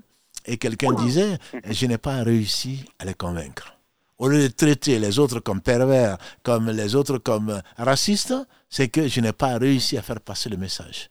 Il faut toujours se remettre en cause, toujours se remettre en cause et ne pas remettre les autres en cause. Nous, souvent, quand on n'y arrive pas, ce n'est pas nous qui remettons, on ne se remet pas en cause. Rarement on se remet en cause, on remet en cause plutôt l'interlocuteur. Il n'a pas compris. Ça fait 20 fois que je l'explique, que ce soit son enfant, sa soeur, son épouse, etc. Je pense qu'il faut surtout faire l'introspection et se voir soi-même, est-ce que j'ai tout mis dans le, panier? Est-ce que j'ai pris toutes les causes? Est-ce que j'ai contourné les obstacles pour arriver à ce que Allah aime? Une fois que c'est le cas, alhamdulillah, il n'y a pas de souci. C'est Allah qui guide et Allah est témoin qu'on a tout fait. Donc je pense qu'il faut mesurer mesurer ses responsabilités. Effectivement, tu es responsable, grand frère, époux, père, tu seras responsable, mais il faudrait également euh, le, le, toujours te remettre en cause sans vraiment te juger ou juger l'autre par rapport aux performances, entre guillemets. C'est Allah qui t'a guidé, qu'il continue à qui continue à te guider et à nous guider. Et en même temps, euh, l'autre n'est peut-être pas loin de ce que tu penses. Et il se peut, il y a des sœurs aussi qui se plaignent beaucoup de, de maris qu'elles ont choisis. Aujourd'hui, elles sont en avance, les maris. Hein, voilà. Non, non, quand je dis, ce n'est pas, ce n'est pas pour toi, c'est par rapport à nos auditeurs qui peuvent penser. Quand tu, l'exemple que tu as pris, c'est tout à fait normal, tu parles de toi-même, et je sais que je reçois beaucoup de, commentaires et de, de soucis de, sœurs qui, qui, qui essayent d'être accompagnés par les maris les meilleurs, ce qu'elles espèrent, mais Allah fait ce qu'il veut. Il faut se rappeler simplement que le messager ne garantit rien sauf la véracité de son message. Et que le, la femme de, de, de, Noé, elle est en enfer, la femme de Lot, elle est en enfer, le mari de, de, de Assia, qui est Pharaon, il est en enfer, le père d'Abraham, il est en enfer. Donc on ne peut pas, il faut simplement être exigeant avec soi-même et grâce à l'aide d'Allah subhanahu wa ta'ala, cheminer sans jamais désespérer. D'accord, parce que parfois on a vraiment cette impression de, je sais pas, mais entre guillemets, des fois on, on dit juste, les ulama ont dit, oui. il y en a certains qui sont réceptifs, d'autres euh, ils nous regardent avec des yeux un peu béants en disant, bah limite, envie de dire et alors quoi. Oui, non, mais justement, je pense qu'on lit mal, le, on lit mal le, le, message, à mon humble avis. On lit mal le message. C'est-à-dire que c'est pas, les ulama ils ont dit, c'est des savants, ils ont une expérience, ils ont une sagesse, on prend d'eux comme on peut ne pas prendre. Et chaque contexte, nécessairement, se nourrit de l'histoire, mais ça ne, va pas, ça ne veut pas dire que c'est des coupés-collés. S'ils étaient là aujourd'hui, qu'est-ce qu'ils auraient fait? Je suis sûr qu'ils n'auraient pas écrit le même livre. Il ne serait pas adressé à la jeunesse, ce n'est pas la même jeunesse. Ce n'est pas adressé aux femmes, ce n'est pas les mêmes femmes. Ce n'est pas adressé aux hommes, ce ne sont pas les mêmes. Simplement, ce qui ne va pas changer, c'est la vérité. C'est-à-dire la base sur laquelle ils se sont reposés, la base où ils ont puisé, c'est la même base. C'est ça que je pense qu'il faut que les gens comprennent. Ils sont pas dans la singerie, comme beaucoup le sont, en train d'imiter euh, les anciens, comme ils disent. Non, il faut puiser de la même source, c'est-à-dire le Coran et le Hadith suffisent pour celui qui craint Allah et que Allah aimé, suffisent pour vivre une vraie vie de bonheur, quel que soit le lieu, quel que soit le moment. Il ne s'agit pas de reproduire, comme certains le pensent, une période révolue, une période de rêve, etc. Non, ce n'est pas, je pense qu'on a les outils. Allah nous donne les outils et il ne va pas nous juger comme il a jugé les compagnons, comme il a accompagné les, les Il va nous juger en fonction de ce qu'il nous a donné et des problèmes et des problématiques et des épreuves que nous avons rencontrées. Donc on ne peut mhm. pas se comparer, je pense qu'on ne peut pas comparer deux choses. C'est pour cela que, Allah c'est le parfait. Allah ne nous juge pas avec le même, comme je dis souvent, avec, euh, donc Allah ne juge pas avec toujours le, le, le la même chose. Chacun est jugé en fonction de ce qu'Allah lui donne, où il a vécu, quand il a vécu, qui il a rencontré. Oui. D'accord. Barakallahu D'accord, barakallahu fik. Allah Je vous remercie beaucoup. D'autres questions, donc je pense que je vais vous laisser. Merci pour votre réponse et euh, qu'Allah nous guide tous et qu'Allah vous récompense. Amen, accorde le Amen, Et si vous pouviez, Cheikh, barakallahu fik, juste, je, je, me permets une petite demande un petit peu égoïste. Si vous pouviez abouquer Allah pour qu'il me facilite euh, Talab al-Ilm, parce que ce serait, euh, c'est l'un de mes rêves. Donc si vous pouviez faire une petite doua, en secret ou en public, peu importe. Inch'Allah, en public d'abord, en secret après. On va demander à nos frères et à nos sœurs, Dieu seul sait de qui il accepte, de, de, vous associer dans leur invocation et qu'Allah subhanahu wa ta'ala, parce que quand Allah aime quelqu'un, comme l'a dit le prophète sallam, il lui fait comprendre sa religion. Donc qu'Allah vous aime et qu'Allah vous fasse comprendre sa religion par le moyen qu'il aura voulu, subhanahu wa ta'ala. Amin, barakallahu fikum. Salam alaikum. Wa rahmatullahi wa barakatuh. Aussi les gens qui sont dans la technique. Barakallahu fikum. Jazakallahu khairan.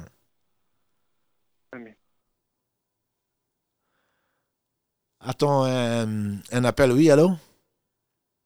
Salam alaikum. Wa alaikum salam wa rahmatullah. Euh, je suis contente de vous avoir, alhamdulillah. Allah vérifie. Euh, J'ai deux questions. Je ne sais pas si c'est possible. Inch'Allah, on va commencer par la première. La première, euh, je pratique la hijama auprès de sœurs. Mhm. Là, je me suis formée il y a quelques années. Et par la grâce d'Allah, je peux faire cette pratique auprès de sœurs et le, le père à ma belle-sœur est âgé. Il ne trouve pas de hajam pour lui pratiquer la hijama. Et je voulais savoir, dans cette situation, enfin je ne sais pas si je peux lui pratiquer euh, la hijama. Il s'agit de qui? Du père de? De ma belle-sœur. Le père de la belle-sœur. Alhamdulillah, si ça n'existait pas, que c'était une question de vie ou de mort, je dirais oui. Les savants sont unanimes pour dire que la vie l'emporte sur les interdits. Là, malgré son âge, le mieux, c'est de ne pas le pratiquer, sauf si c'était vraiment une question de vie et de mort. Ce qui, pour moi, c'est la, la hijama est une technique de, de, de traitement de, beaucoup de mots et le professeur Sallam l'a pratiqué, il a conseillé à sa communauté de le faire, mais ce n'est pas une obligation. Donc, je, puisque ce n'est pas une obligation, ce n'est pas une question de vie et de mort, je ne vous le conseillerais pas. D'accord. D'autant plus qu'on sait, Allah tant plus qu'on sait qu'on peut trouver, alhamdulillah, des, des, hommes compétents qui pourraient le lui faire. D'accord. Merci beaucoup pour votre réponse. Allah qu'Allah vous récompense pour euh, le bien que vous partagez autour de vous. Ma deuxième question est comment savoir si l'épreuve que nous vivons est un châtiment ou une épreuve euh, pour, euh, qui vient d'Allah je ne sais pas comment expliquer ma question. Je pense, je pense saisir la question dans la mesure où elle est récurrente. Hein. Alhamdulillah, qu'Allah nous purifie et qu'Allah nous euh, fasse mm. comprendre. Le, une épreuve est toujours une bonne chose pour le serviteur, sachant qu'Allah est bon. Tout ce qui nous arrive est du bien pour nous, comme l'a dit le prophète sallam. Le croyant, sa situation m'étonnera toujours. Tout ce qui lui arrive est du bien. Il lui arrive ce qu'il aime, il remercie Allah, ça lui écrit comme du bien. Et il arrive ce qu'il n'aime pas, il patiente, et c'est du bien pour lui, ceci n'arrive qu'aux croyants. Donc, quel que soit ce qui arrive, c'est la façon de regarder la chose qui arrive. De toute façon, les plus éprouvés, comme l'a dit le professeur Salam, ce sont les prophètes. Donc on a fait toute une série sur les épreuves, le sens des épreuves. Il se peut effectivement que euh, Allah nous rappelle, même prenons que la canicule qui n'est pas une grosse épreuve, c'est pour nous rappeler peut-être qu'un jour viendra où on sortira pieds nus, corps nus, non circoncis. S'il fait 20 degrés qu'on est content, c'est parce que c'est une faveur d'Allah subhanahu wa ta'ala. Donc c'est pour nous rappeler parfois que euh, c'est pour nous réveiller, je dirais. C'est pour nous montrer combien d'épreuves ont amené combien de gens à changer leur mode de vie, à, à revenir vers Allah. L'épreuve est destinée à ça avant toute chose. C'est revenir vers Allah. Donc, comme l'a dit le professeur Sallam, il n'y a pas de maladie, il n'y a pas de gêne, il n'y a pas même pas de soucis matériels sans que Allah subhanahu wa ta'ala élève le croyant d'un degré ou lui pardonne un péché. Donc, je pense qu'il ne faut pas chercher autre chose que quelle est ma part de responsabilité dans cette épreuve-là. Si on la trouve, Alhamdulillah, on corrige. Si on la trouve pas, on remercie Allah pour nous avoir éprouvés et on est certain que la, euh, la, récompense sera garantie. Donc, si vous vous mettez dans cette dichotomie, est-ce que c'est un châtiment? Est-ce que c'est une, c'est pour m'élever un degré? Je pense que vous n'arriverez peut-être pas à la bonne solution puisque c'est pas la bonne question. La bonne question, c'est qu'est-ce que Allah veut pour moi de ça? Donc vous réfléchissez.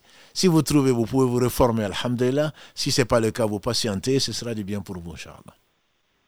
Allah Merci beaucoup, Cheikh. Avec plaisir. Pour votre réponse et vos rappels. est-ce que je peux vous demander, euh, s'il vous plaît, de faire des doigts pour ma maman qui vit des moments euh, compliqués en ce moment? Alhamdulillah, avec euh, l'aide d'Allah, on espère que ça passera. Inch'Allah, ça passera de toute façon. Il n'y a pas de preuve qui ne passe pas. Donc, on va demander aux internautes de prier pour cette, cette femme qui est une mère en même temps, pour qu'Allah lui facilite. Allah lui facilite l'épreuve. Parce que toute épreuve est vraiment faite pour notre bien. Ça, je pense qu'il faut le garder. Et comme je l'ai dit tout à l'heure, le verset 216 de la Surah Al-Baqarah, Wallahu ya'lam wa antum la ta'lamun. Il ne faut pas se mettre à la place d'Allah. Allah sait où est le bien et nous, on ne le sait pas. Donc on prie Allah subhanahu wa ta'ala de lui faciliter cette épreuve et de la récompenser de la meilleure des façons.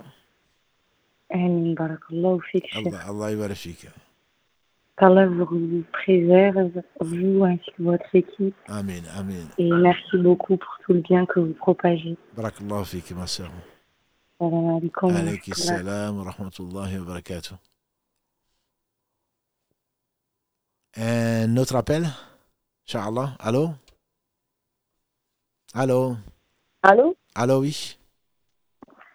Salam alaikum. Wa alaikum salam wa rahmatullah. Je suis tellement étonnée. Ça fait tellement longtemps que j'essaie d'appeler. Euh, je voudrais poser une question concernant euh, la foi, au fait, comme ce que la dame vient de poser, euh, mais c'est pas pareil. Moi, je voudrais savoir à quel moment on se dit, parce que, en fait, à chaque fois que moi je fais quelque chose qui n'est pas bien, m'arrive du mal ou qu'en fait je, je, me dis que je suis en train de payer ce que je fais, en gros ce que j'ai fait, et je me dis Dieu il est bien, il est miséricorde euh, et tout, mais c'est que tout ce qu'on fait, en fait, euh, on paye, on paye le prix, même si Allah il nous pardonne, mais quand même euh, on paye le prix pour, pour pouvoir retenir la leçon et tout. Et à quel moment on se dit euh, on paye, en fait, en gros, c'est ce qui arrive, ou bien là, on est en train d'être éprouvé, parce qu'il y a les épreuves aussi de la vie qui est là, et à quel moment on, fait la différence entre les deux? Encore une fois, Allah est miséricordieux, comme vous l'avez dit. Euh, il y a certains qui payent ici, d'autres qui payent là-bas. C'est pour cela qu'on doit. Certains ne veulent pas ne pas, être, ne pas sentir l'épreuve, parce qu'ils se disent si je ne suis pas éprouvé, c'est que bientôt je vais vraiment tomber. Donc Allah, un jour meilleur qu'aujourd'hui, que le professeur a vu quelqu'un, il a dit peut-être qu'il t'arrive de tomber malade. Il dit non. Il dit mais même un peu de fièvre. Il dit non. Il dit alors voilà quelqu'un de l'enfer, qu'Allah nous en préserve. Donc les épreuves, c'est le sel de la vie. Allah te réveille par ça, quel que soit comment tu le prends, peu importe. Donc on peut payer ici comme on peut payer dans l'au-delà. Mieux vaut qu'Allah nous pardonne. Si nous pardonne, on peut quand même payer. Et souvent, la réponse, comme Allah le dit, subhanahu wa ta'ala, ça vient de nous-mêmes.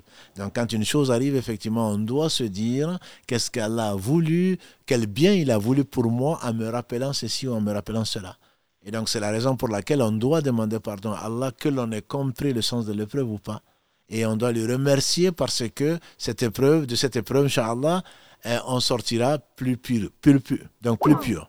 Après, euh, il est évident qu'on on fait beaucoup de péchés, contrairement à ce que l'on croit. Et c'est pour cela que les gens se disent c'est pas juste. Non, Allah, par justice, par miséricorde surtout, nous éprouve pour nous purifier. Donc, si une épreuve arrive, on doit remercier Allah et en même temps demander pardon. Moi, je couplerai les deux.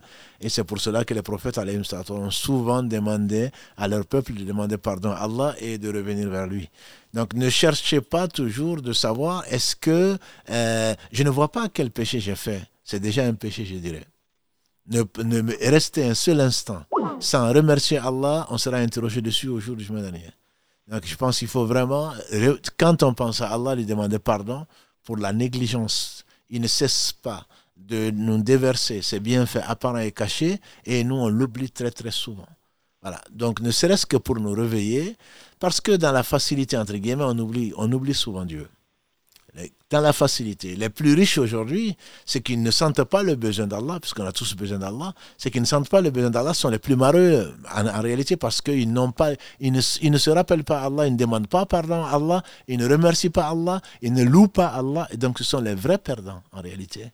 Quand ils pensent qu'Allah les aime parce qu'il leur a tout donné, en fait ils oublient de remercier Allah. Or, quel est le, sens de cette vie si ce n'est pas dans le rappel d'Allah, le remerciement d'Allah, la repentance, le retour vers Allah.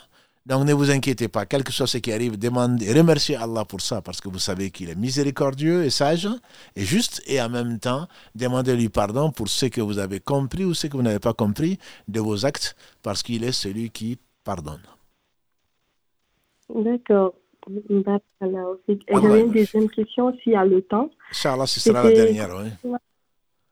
C'était concernant euh, le mariage, en fait, euh, pour le choix de, du, du mari. Alors, euh, je sais qu'il y a la prière de consultation à faire et il faut faire, comment dirais-je, il faut, il, faut, il faut regarder des choses qui sont dites, la foi et tout ça. Mhm. Et c'est en concerne, en fait, c'est ce qui concerne la foi et le fait que le jugement, parce que je ne sais pas si je dirais le jugement, euh, le choix était par exemple d'une personne qui vous, en gros, vous, c'est pas ce qui vous plaît réellement, mais vous dites parfois il y a des choses qui viennent que Allah vous mette le bien, par exemple, tout ce que vous l'avez dit, même si c'est pas ce que vous aimez, mais c'est ce qui est bien pour vous. Donc, arrivé à un certain niveau, tu te dis, euh, je vais arrêter en gros de, me focaliser sur tout ce que j'aime et regarder le bon, surtout si la personne vient envers vous et vous dit je veux vous épouser quoi directement et que vous savez que vous voulez quelque chose de halal. Et cette personne, je dirais que la foi, c'était pas 100% correct, mais en gros, comme la personne sait que vous, vous avez des principes, que vous êtes, euh, vous voulez quelqu'un qui est pur et tout ça, la personne n'a aucun fait, difficulté, en gros, de faire quelques changements. Un musulman, oui, qui prie, mais qui n'était pas à 100%, je voulais dire, en fait, comme les jeunes, plusieurs jeunes euh, de notre génération qui négligent un tout petit peu la situation, mais vous voyez que cette personne fait des efforts pour vous, euh, en gros, même la prière de Fagir maintenant, il le fait juste parce qu'il voit que c'est quelque chose qui vous tient à cœur. Mais en même temps, euh, vous voyez aussi que dans la famille, il y a d'autres problèmes. Et vous voyez que la personne pratique, en fait, certaines choses qui ne sont pas bien de, Dieu. Est-ce qu'il faut réellement juger la personne et se tourner le dos ou parce que vous savez que la personne, peut-être, va vous écouter? Est-ce qu'il faut en parler et lui dire, bah, moi, j'aime pas tout ça, mais vous avez tellement de choses qui vont pas, mais la personne, son comportement envers vous est bien, l'amour qu'il a pour vous est bien, et tout ce que vous lui dites concernant Dieu et la foi, il pratique. Est-ce qu'il faut se fier tout le temps, en fait, à ce que vous allez lui dire ou à ce que vous voyez parce qu'il y a des choses qui vont pas? Ou si vous faites ça, vous êtes dans le jugement. En fait, je suis tellement que je me dis, est-ce que je dois directement le condamner? Personne n'est parfait que je dois lui condamner pour dire bah ça ça va pas ça Dieu Dieu n'aime pas ça quand même il le fait ou il faut quand même en parler espérer que ça, ça se passe. Parce qu'en ce qui concerne la de consultation moi je l'ai fait plusieurs fois mais j'ai pas d'apaisement au fait parce qu'apparemment c'est pas forcément correct mais vous vous devez être apaisé mais c'est les questions qui reviennent tout le temps. Et comme j'ai pas d'apaisement je me suis dit ok mais en même temps je me dis mais est-ce que je suis pas dans le jugement? Oui tout à fait je pense avoir compris la question et Inch'Allah, on va s'arrêter sur cette question-là puisque le, la, prière arrive ici à Toulouse. le, pour dire avant toute chose, le professeur Salam a parlé effectivement de la morale, la moralité de l'être choisi. Donc, euh, quelle que soit la personne qu'elle écoute ce qu'on dit et combien de couples sont basés sur du sable et finalement il dit oui, oui, et bien une fois est marié, quand il a ce qu'il veut, il abandonne. Donc, il faut vraiment chercher quelqu'un qui craint Allah. Il faut, ce sur quoi il faut euh, fermer les yeux, c'est sur une beauté relative euh, non, je, n'ai pas d'attirance, entre guillemets, comme on dirait. C'est des choses qui sont futiles, entre guillemets, qui vont passer, qui sont éphémères. Par contre, le caractère, quand il est bon, quand quelqu'un obéit à Allah, il va craindre Allah et ne pas faire le mal. On peut lui faire confiance, on n'a pas besoin d'aller fouiller dans son téléphone. On peut lui faire confiance parce qu'il sait qu'il est responsable devant Allah, qu'il sera jugé, etc. Ça, ce sont des choses. On ne peut pas ne pas juger quelqu'un en affaire. C'est une affaire, c'est un contrat que l'on passe avec quelqu'un. Donc fermer les yeux sur la désobéissance à Allah, je, dirais non. Nous ne sommes pas parfaits, personne n'est parfait, mais on peut, on peut diverger de point de vue sur des sujets, mais désobéir ouvertement à Allah, en être conscient, je pense qu'il faut exiger que la personne change avant de s'engager avec la personne. Parce qu'on a beau vouloir, on déteint, la personne déteint sur nous et nous déteignons sur la personne. On n'est pas parfait, certes, mais je pense qu'il faudra que ce, ne soit pas des, points de religion, il faudrait que ce soit des points de caractère où on va se supporter les uns les autres, mais pas accepter n'importe quoi aussi parce que j'ai 30 ans, j'accepte n'importe quoi parce que personne n'a m'a demandé la main, j'accepte n'importe quoi parce que personne n'est parfait. Non, forcément on juge, on juge par l'extérieur. Le hadith de, de, de Aïcha, notre mère, c'est la base de tous les jugements que le musulman doit faire, l'extérieur. C'est que celui qui amène une chose qui ne fait pas partie de la religion est à rejeter. Quelqu'un qui se permet de faire un certain nombre de choses, on juge forcément l'apparence, on ne juge pas la personne. Son fond intérieur, on ne peut pas la juger. Ça, c'est Allah seul qui le sait. Le prophète lui-même ne juge pas les gens. Il dit, vous pouvez venir, l'un peut être plus éloquent que l'autre, je peux donner raison à celui qui est le plus éloquent.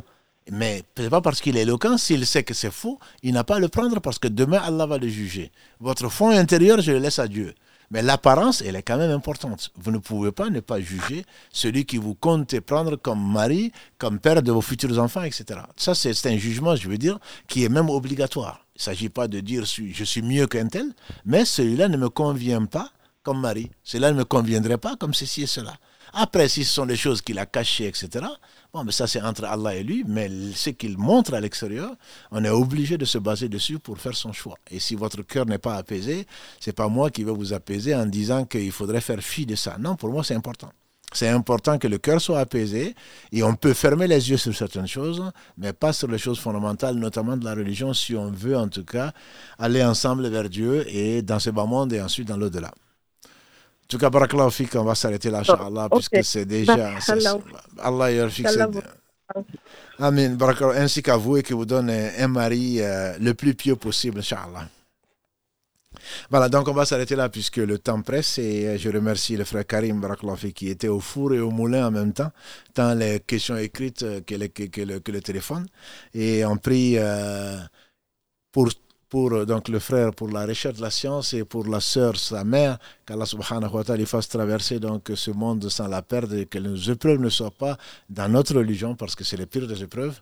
Que les sœurs et les frères, euh, qu'Allah subhanahu wa ta'ala bénisse euh, votre, votre temps et vous aime et vous aime et fasse que notre meilleur jour soit le jour où on le rencontre, que la meilleure de nos œuvres soit la dernière de nos œuvres et qu'Allah subhanahu wa ta'ala bénisse abondamment et récompense les compagnons du prophète sallam et qu'Allah subhanahu nous, nous réunisse avec eux et qu'il rajoute encore donc de l'honneur, du bonheur et la récompense de toute la communauté, qu'elle soit déversée au meilleur des hommes, Mohammed, sa famille, ses compagnons, tous ceux qui les auront suivis dans les droits chemins, que nous fasse l'honneur d'en faire partie. Donc notre prochain rendez-vous, Inch'Allah, c'est bientôt.